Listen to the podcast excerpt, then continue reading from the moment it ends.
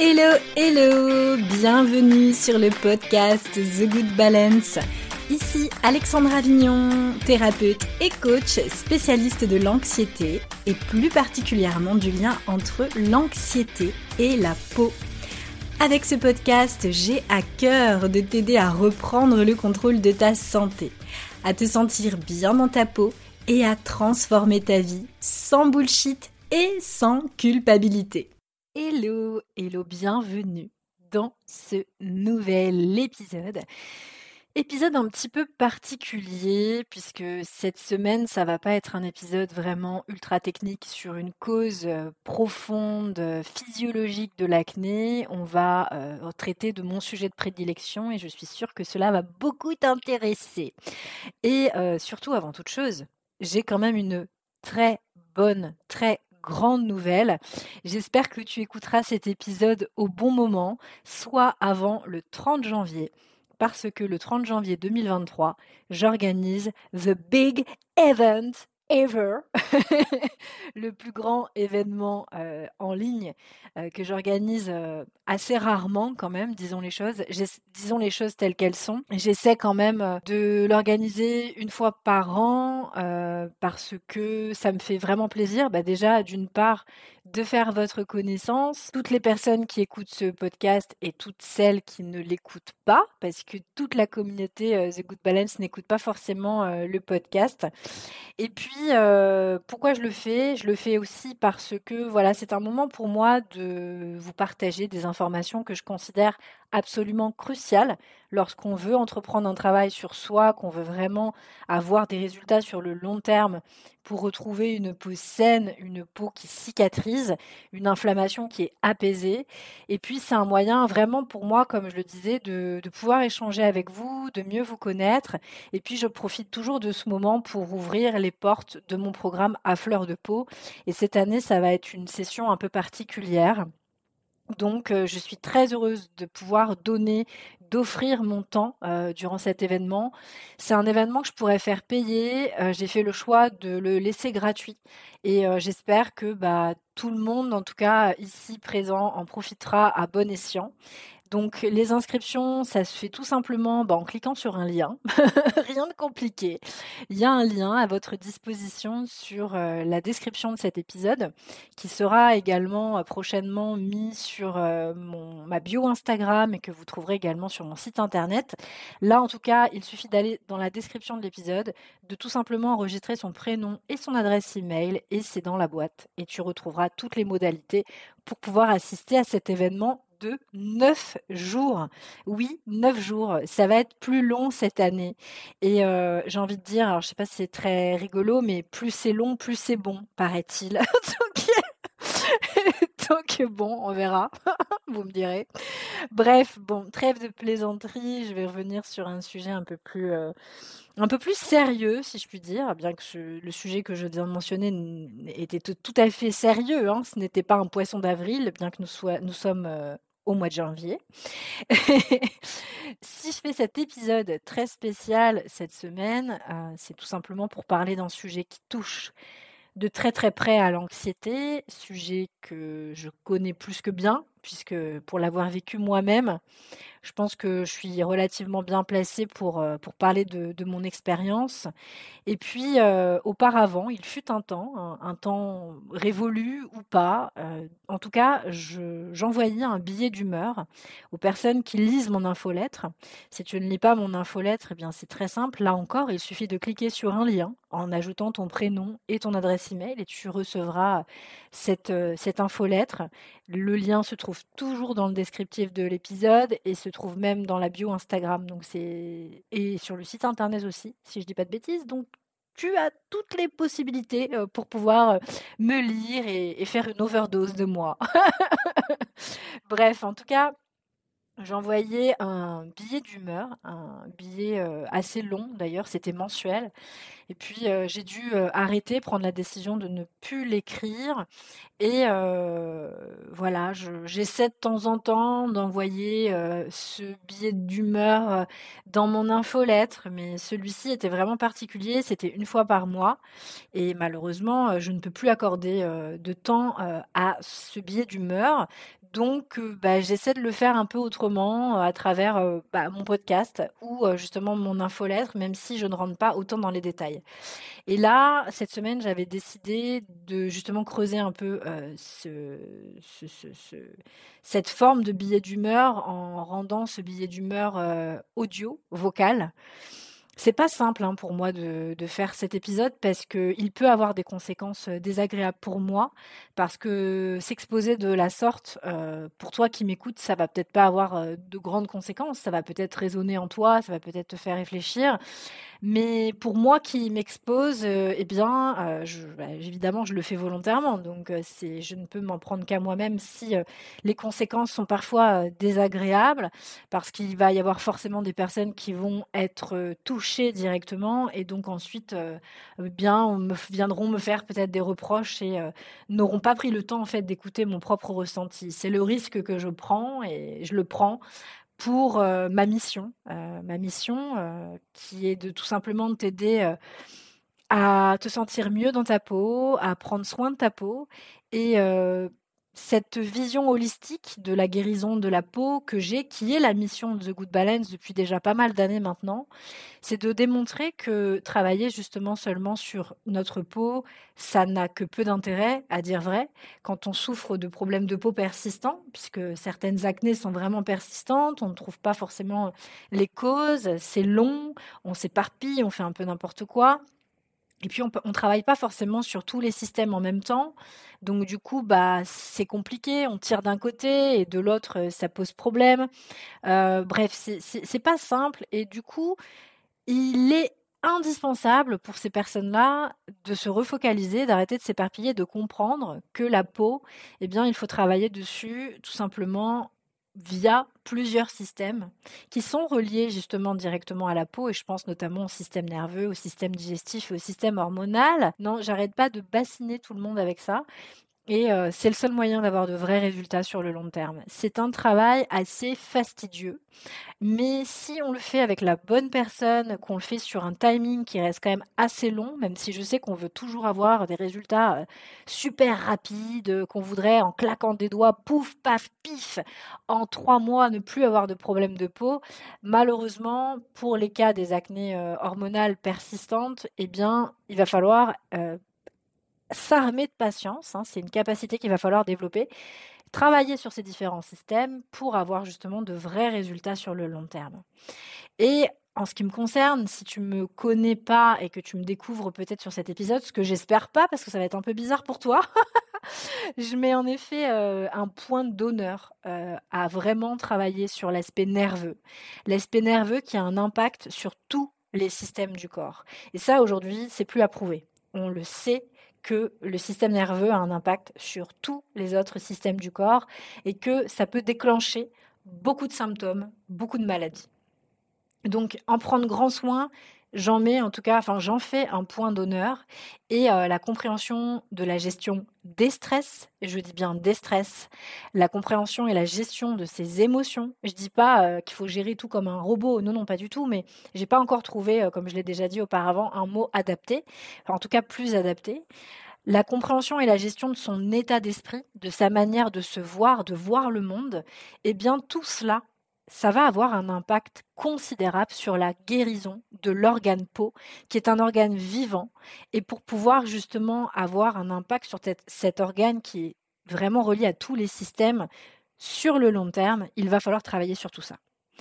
Et moi, je l'ai compris, pas forcément extrêmement rapidement, je l'ai compris en voyant au fur et à mesure les bénéfices sur ma peau et sur celle de mes clientes que j'ai accompagnées il y a quelques années en arrière, euh, du coup euh, uniquement en individuel. Je ne fais plus d'individuel aujourd'hui puisque j'ai créé, j'ai mis au point une méthode, ma propre méthode, et euh, que je propose justement dans mon programme, dans mon vaste programme à fleur de peau.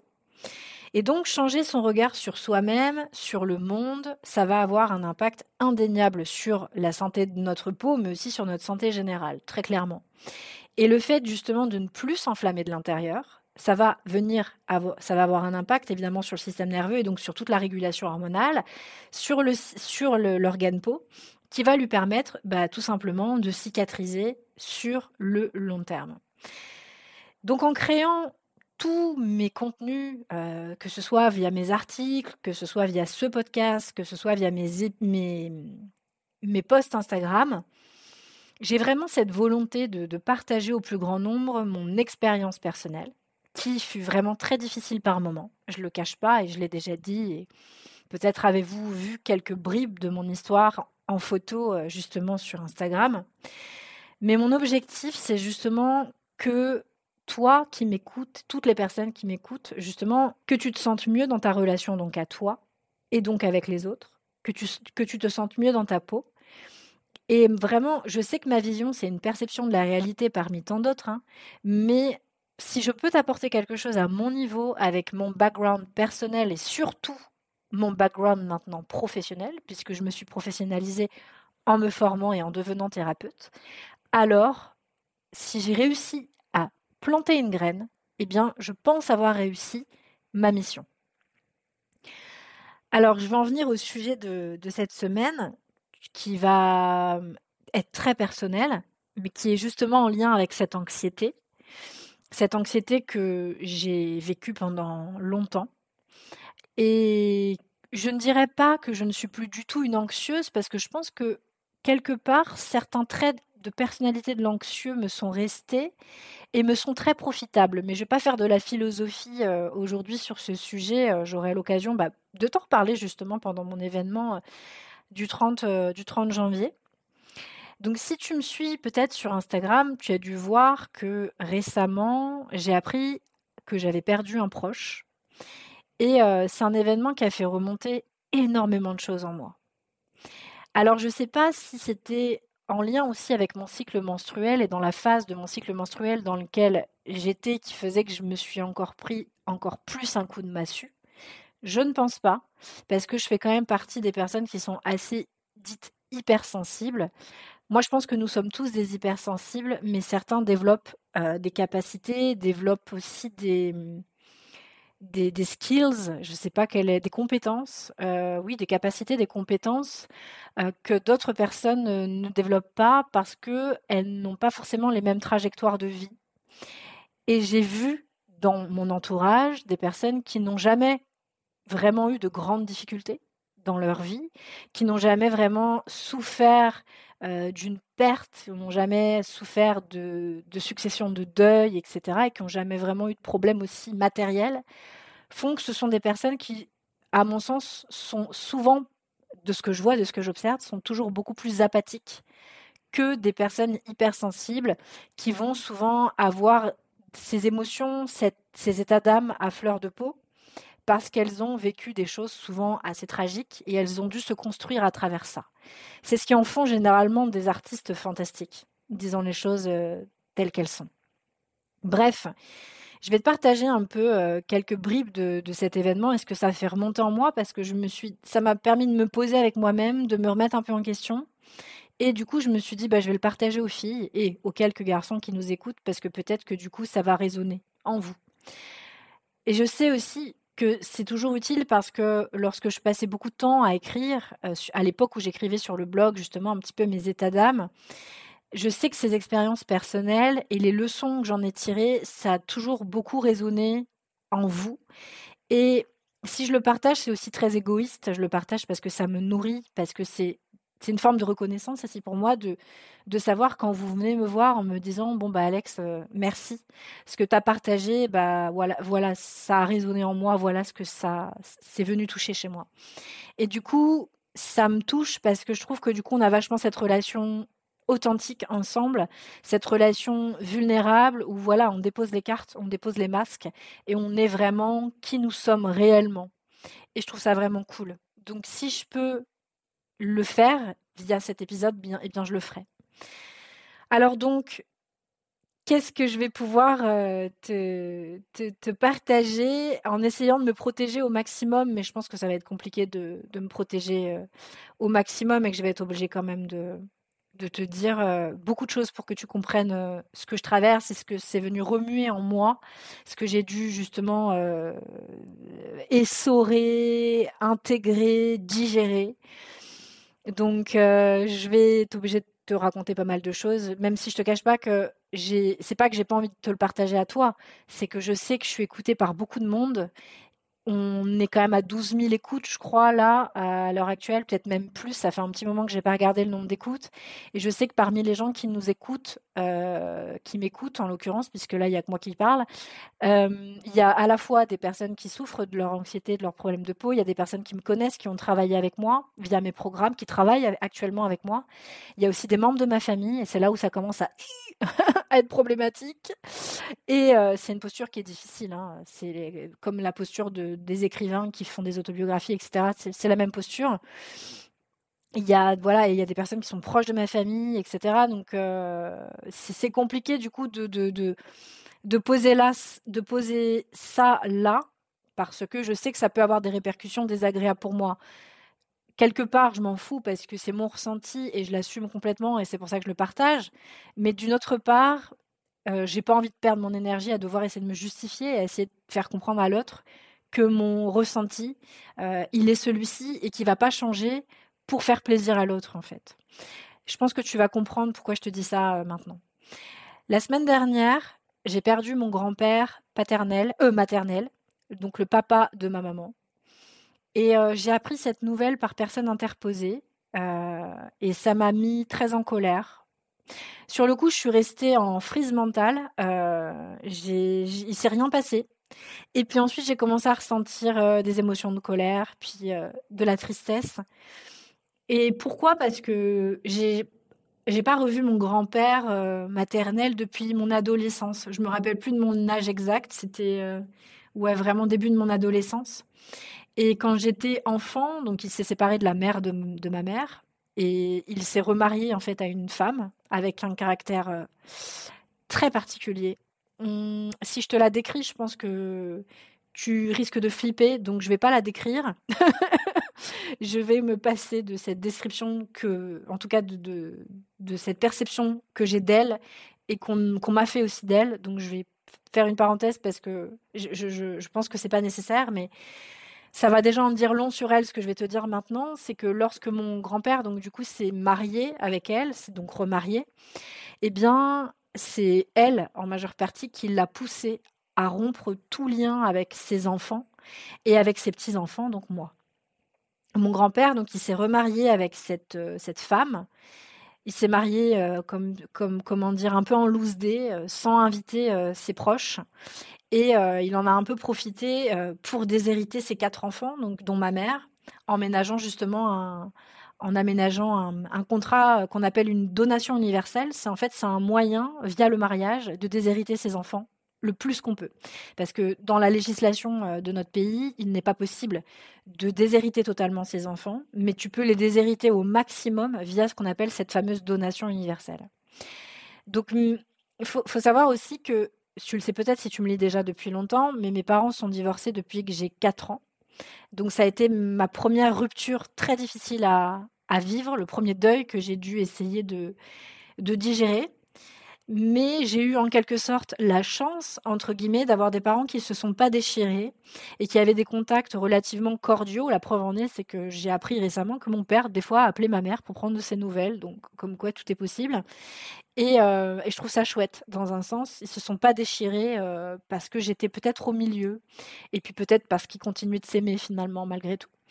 Et euh, c'est donc mon père qui nous a annoncé la nouvelle, qui nous a annoncé à ma mère et moi que le père de ma mère était décédé. Et ça a été choquant de prime abord parce que je me suis dit, c'est quand même dingue, c'est mon père qui nous annonce ça. Mon père n'a rien à voir avec cette famille. Pourtant, c'est lui qui est au courant de tout. Et, aucun des trois frères de ma mère ou aucun autre membre de la famille a essayé de contacter ma mère ou moi-même pour annoncer cette triste nouvelle. Et il faut savoir que le jour même, j'avais eu au téléphone ma grand-mère paternelle, qui vit dans le même village, qui était probablement déjà au courant, qui m'a expédié en cinq minutes au téléphone. Et je me demandais d'ailleurs pourquoi elle était si expéditive. Et je pense qu'elle avait compris que je n'étais pas au courant et qu'elle n'avait pas envie de me l'annoncer elle-même. Et hum, bref, je l'ai appris par mon père.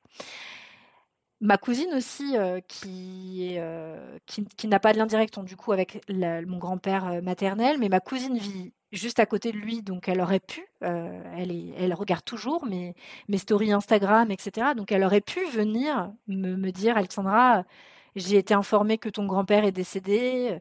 Non, personne n'a fait cet effort-là. Et ça m'a beaucoup choquée. Donc en fait, tout le monde a été informé de cette nouvelle.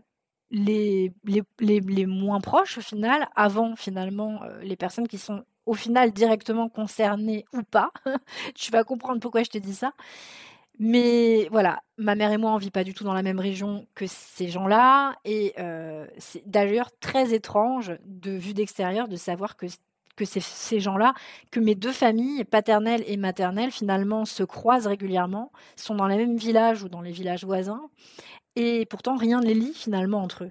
Il n'y a, y a rien qui est censé les lier puisque mes parents ont divorcé quand j'avais 4 ans.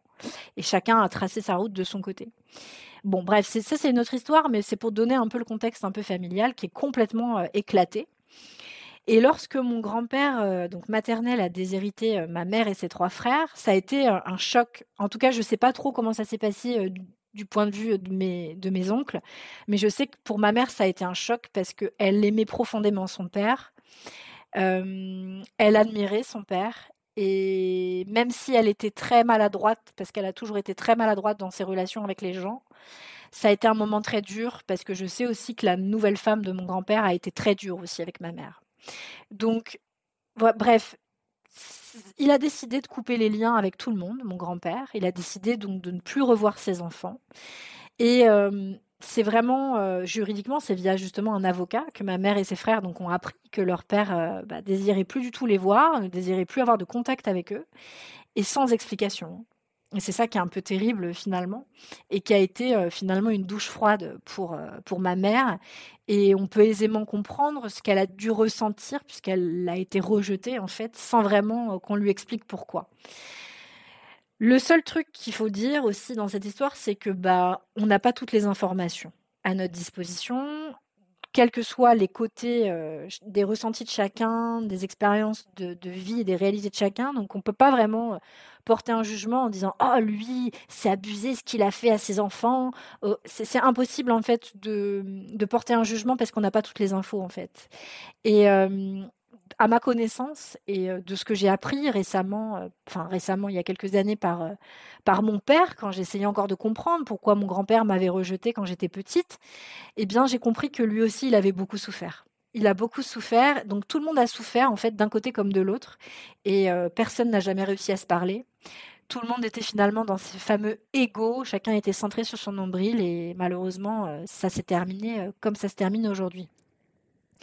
À l'époque, j'étais très jeune, euh, j'étais forcément très naïve et euh, je comprenais pas pourquoi euh, mon papy que j'aimais tant ne voulait plus me voir parce que j'étais quand même petite et je comprenais pas pourquoi non plus sa femme refusait que je l'appelle mamie. Elle me l'avait dit très clairement, elle l'avait dit à ma mère aussi. Et moi petite fille, je l'ai vraiment pris comme si j'avais fait quelque chose de mal. Et c'est là où j'ai commencé à me taire, à ne plus rien dire. Et donc voilà, mon père ensuite, euh, quand j'étais plus âgée, m'a expliqué des choses. Et forcément, cette petite fille que j'étais à l'époque, elle ne pouvait pas comprendre tout ça. Et elle ne pouvait pas le voir.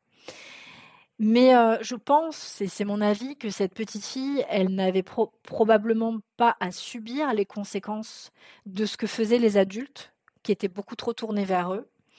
Et hum, c'est quand j'ai été adulte que j'ai vraiment compris tout ça et, et que j'essayais d'accepter tout ça.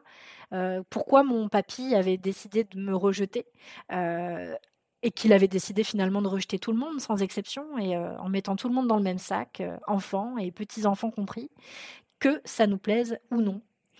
Et lorsque j'étais gamine, justement, je partais tous les étés en vacances chez ma grand-mère paternelle, pour le coup, qui vivait donc dans le même village que mon grand-père maternel. Et j'en ai profité justement pour essayer de, pour tenter en fait de d'essayer de rendre visite à mon grand-père. Et sa, sa femme avait refusé de, m'ouvrir la porte.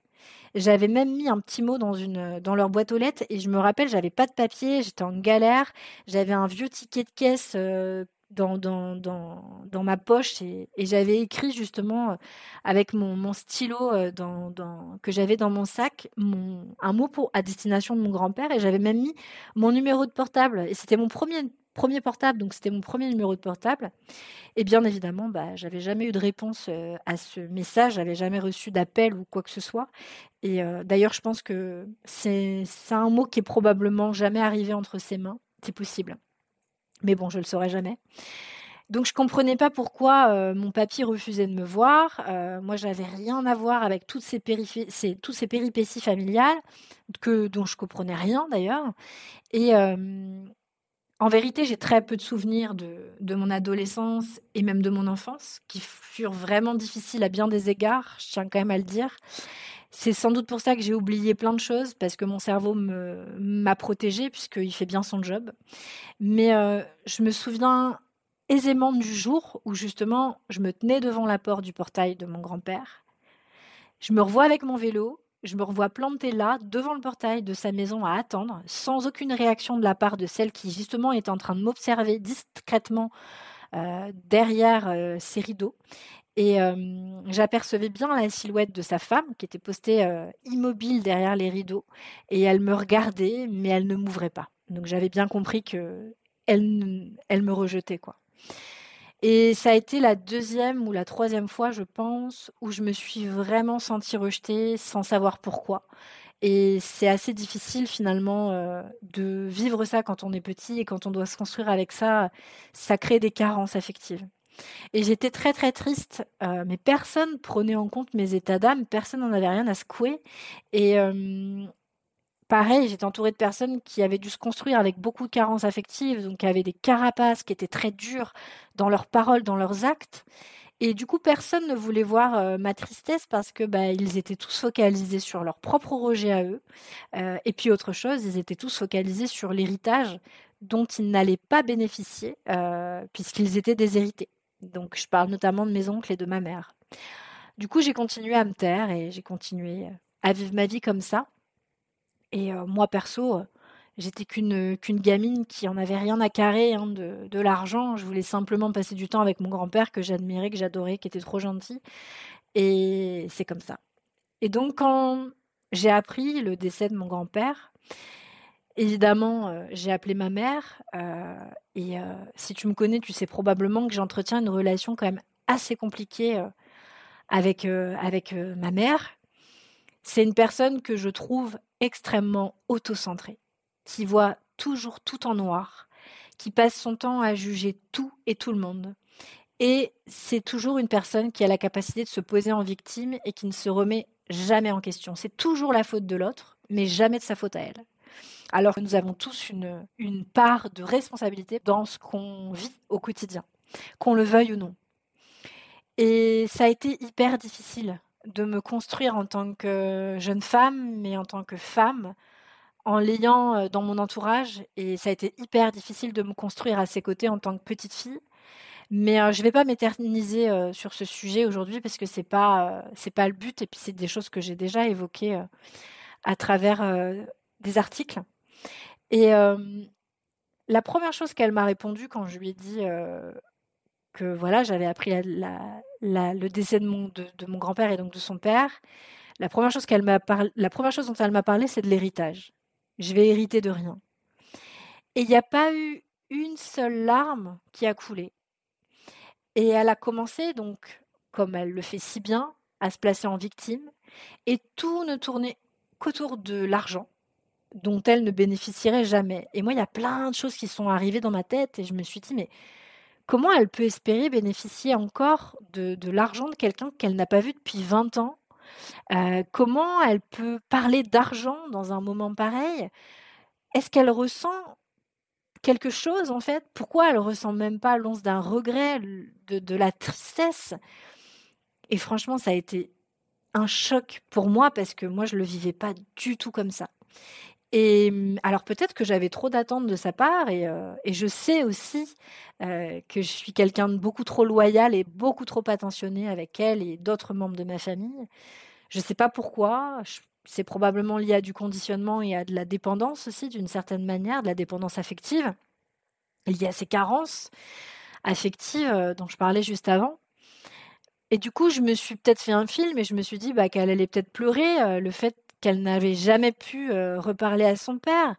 Je me suis dit qu'elle allait peut-être déposer un peu ce masque et, et, et, voilà, pleurer, au pleurer le fait que voilà, c'était triste en fait de savoir que son père était mort en la rejetant. Et, et même si elle avait subi dans ce rejet elle-même, bah, je sais de sources source, de source sûres que lui, mon grand-père, avait morflé aussi. Et ça, elle en est incapable de le voir. Aucune prise de recul est possible pour elle. C'est la seule victime, c'est elle la victime, et puis l'héritage qui, occupait tout son esprit euh, euh, était la seule chose qui l'intéressait, malgré la, mort de, son père. Et euh, en ce qui me concerne, je t'avoue que je suis hyper triste. Je suis hyper triste qu'on, bah déjà qu'on ait été rejeté par mon grand-père, mais je suis aussi hyper triste qu'il ait été si mal entouré. Je suis triste qu'il soit mort d'une hémorragie après une chute chez lui, seul, dans sa maison, coupé de tout le monde, coupé des personnes qui auraient pu euh, l'aimer et partager des choses euh, simples avec lui. C'était pas un homme méchant, de ce que je sais. Il n'avait jamais fait de mal à qui que ce soit, il avait beaucoup subi. Euh, il était même plutôt attentionné avec les gens, de ce dont je me souviens. Et finalement, la seule horreur qu'il a commis euh, dans sa vie, c'est d'avoir osé dire merde à tous ceux qui n'ont pas été là pour lui dans les pires moments. Il a eu les couilles que la majorité des gens n'ont pas, parce qu'ils sont trop dépendants affectivement, parce qu'ils ont trop peur d'être rejetés, parce qu'ils ont trop peur de ne plus être aimés. Parce que oui, quand on n'appartient plus à cette fameuse tribu, c'est synonyme de mort pour notre cerveau. On est des, êtres interdépendants. Alors je ne sais pas si mon grand-père, a été heureux. J'en ai aucune idée. Tout ce que j'espère, en tout cas j'espère de tout mon cœur qu'il a pu trouver le bonheur, de l'apaisement et qu'il est parti en paix le plus possible. En tout cas, j'ai une profonde admiration pour lui. Dans ce moment tragique, tout ce que ma mère qui trouvait donc à me dire c'était je vais hériter de rien, c'est son beau-fils qui va hériter de tout, c'est inadmissible, blablabla. Bla, bla, bla, en écoutant ça, en écoutant ces mots-là, j'ai encore mieux compris le geste de mon grand-père à ce moment-là. J'ai ressenti une colère noire monter en moi lorsque j'ai constaté ce manque d'empathie, de constater cette apathie. Elle était bloquée dans la vision, dans sa propre vision des choses. Même chose pour mon petit frère, qui n'a vraiment pas connu notre grand-père pour le coup, lui. Mais il me, l'a clairement dit, ça me fait ni chaud ni froid. Et ça m'a glacé le sang. J'ai tenté euh, d'ailleurs de lui exprimer mes ressentis, de lui expliquer que ça m'affectait quand même pas mal, parce que j'avais connu notre grand-père et que j'étais vraiment triste qu'il nous ait tous rejetés, euh, qu'il était mort seul. Et j'ai pas eu de d'écho, j'ai pas eu de réponse de sa part. Il a changé de sujet pour euh, encore une fois tout ramener à lui, comme sa propre mère hein, d'ailleurs. Et j'étais mais envahie d'une tristesse immense de me dire que j'étais mais toujours entourée de la sorte. Et je sais que je suis pas la seule à, à ressentir ça. C'est peut-être d'ailleurs ton cas aussi. On vit tous des blessures de rejet, on a tous été rejetés par des proches ou par des amis aussi. Et cette blessure de rejet, elle peut être la cause d'une anxiété généralisée. Et en tout cas, cette blessure de rejet, elle a été la cause de la mienne.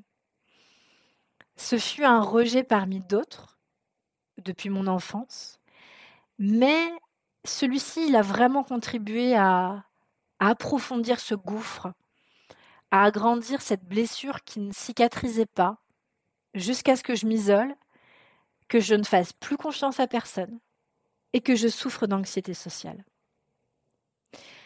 J'ai beaucoup souffert du manque d'empathie de la part des autres dans ma vie. J'ai pourtant passé énormément de temps à écouter les ressentis des autres. Je fais partie, comme je le disais, des fameux hypersensibles, même si j'aime pas trop cette case-là de d'hypersensible. Et même si j'ai mes défauts et qu'il m'arrive aussi parfois d'être très radical dans mes façons de, de faire, je pense que j'ai toujours été très empathique. Et ça, pour le coup, je pense, j'en ai fait en tout cas, j'espère, une qualité. Et comme tu peux le constater là, cette semaine, en écoutant ces mots, si tu es encore là, je suis quand même entourée directement de personnes apathiques. Et c'est dans ces moments difficiles que je me remets beaucoup en question et que je me demande de qui j'ai vraiment envie d'être entourée et que je me demande vraiment jusqu'où j'ai envie de faire des efforts. Jusqu'où ça me fait du bien et à partir de quel moment ça commence à me faire du mal. Et même si j'ai beau faire tous les efforts possibles, je sais qu'il y a plein de choses que je ne supporte plus chez les personnes, notamment celles qui sont tout le temps en train de parler que d'elles, sans vraiment s'intéresser à ce que traverse son interlocuteur ou ses interlocuteurs. Les personnes qui se moquent des autres, les personnes qui se croient supérieures aux autres, les personnes qui croient aussi que tout leur est dû, les personnes qui se posent toujours en victime, les personnes qui espionnent les autres, les personnes qui parlent sur les autres, les personnes qui portent des masques qui ne sont pas elles-mêmes, les personnes qui ne parlent pas aux autres pour un véritable lien humain, mais qui parlent aux autres simplement par intérêt. Je supporte plus les personnes qui sont incapables de dire bonjour, merci et au revoir dans une conversation. Je supporte pas les personnes qui sont irrespectueuses les personnes qui sont incapables de ressentir de la gratitude, les personnes qui sont donc apathiques, les personnes qui n'ont jamais d'état d'âme, les personnes qui se remettent absolument jamais en question.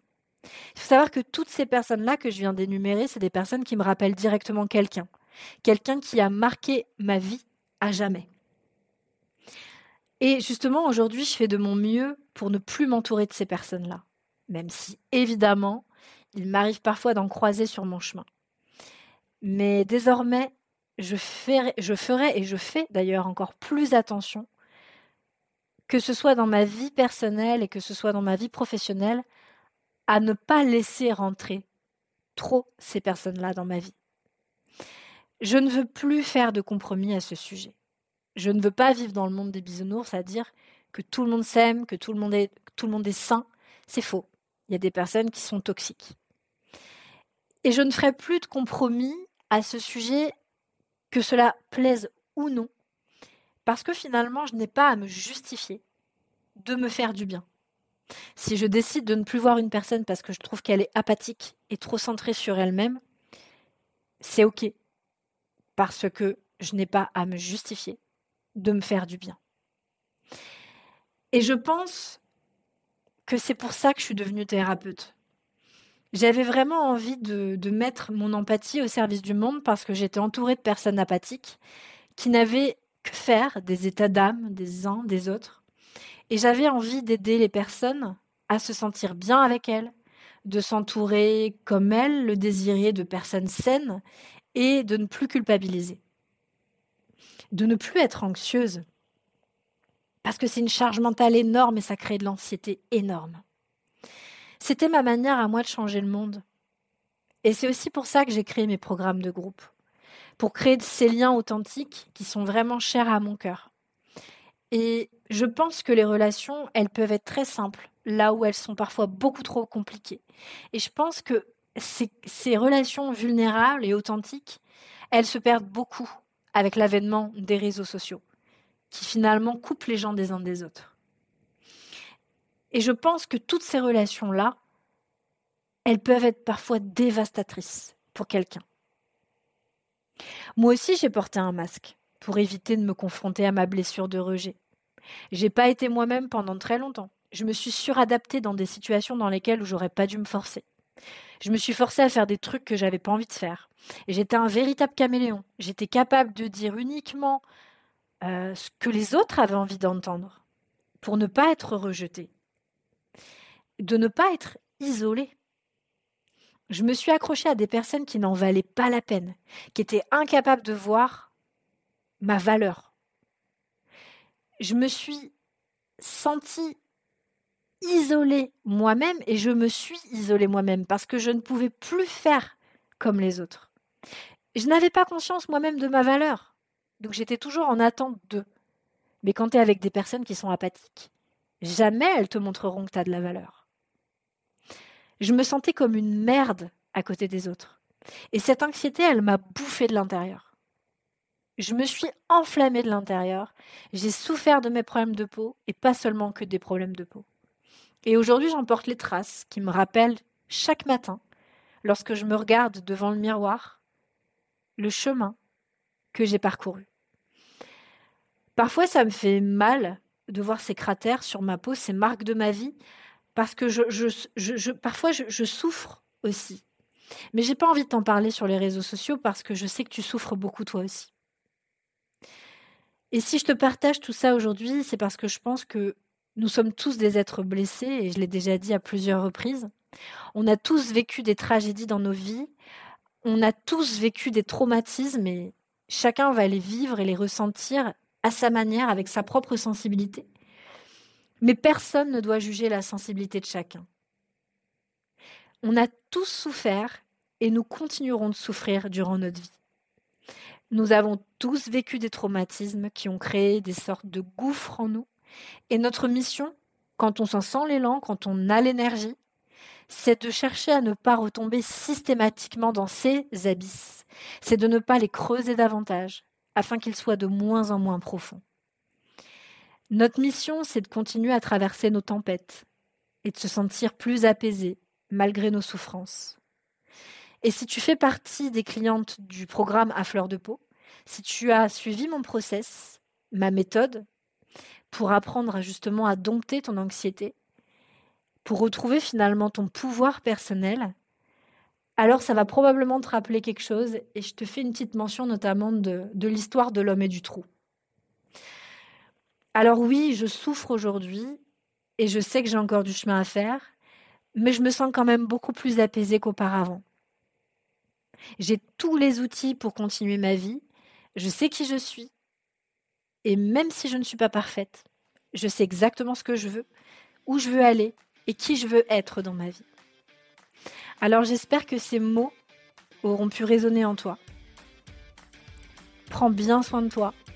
Et si tu veux me retrouver, tu peux me retrouver tout simplement en message privé sur Instagram ou bien à l'adresse suivante actapo at gmail.com. T'as l'adresse dans la description de cet épisode. Sur ce, je te laisse méditer sur tout ça et je te dis à la semaine prochaine pour un nouvel épisode. Salut, salut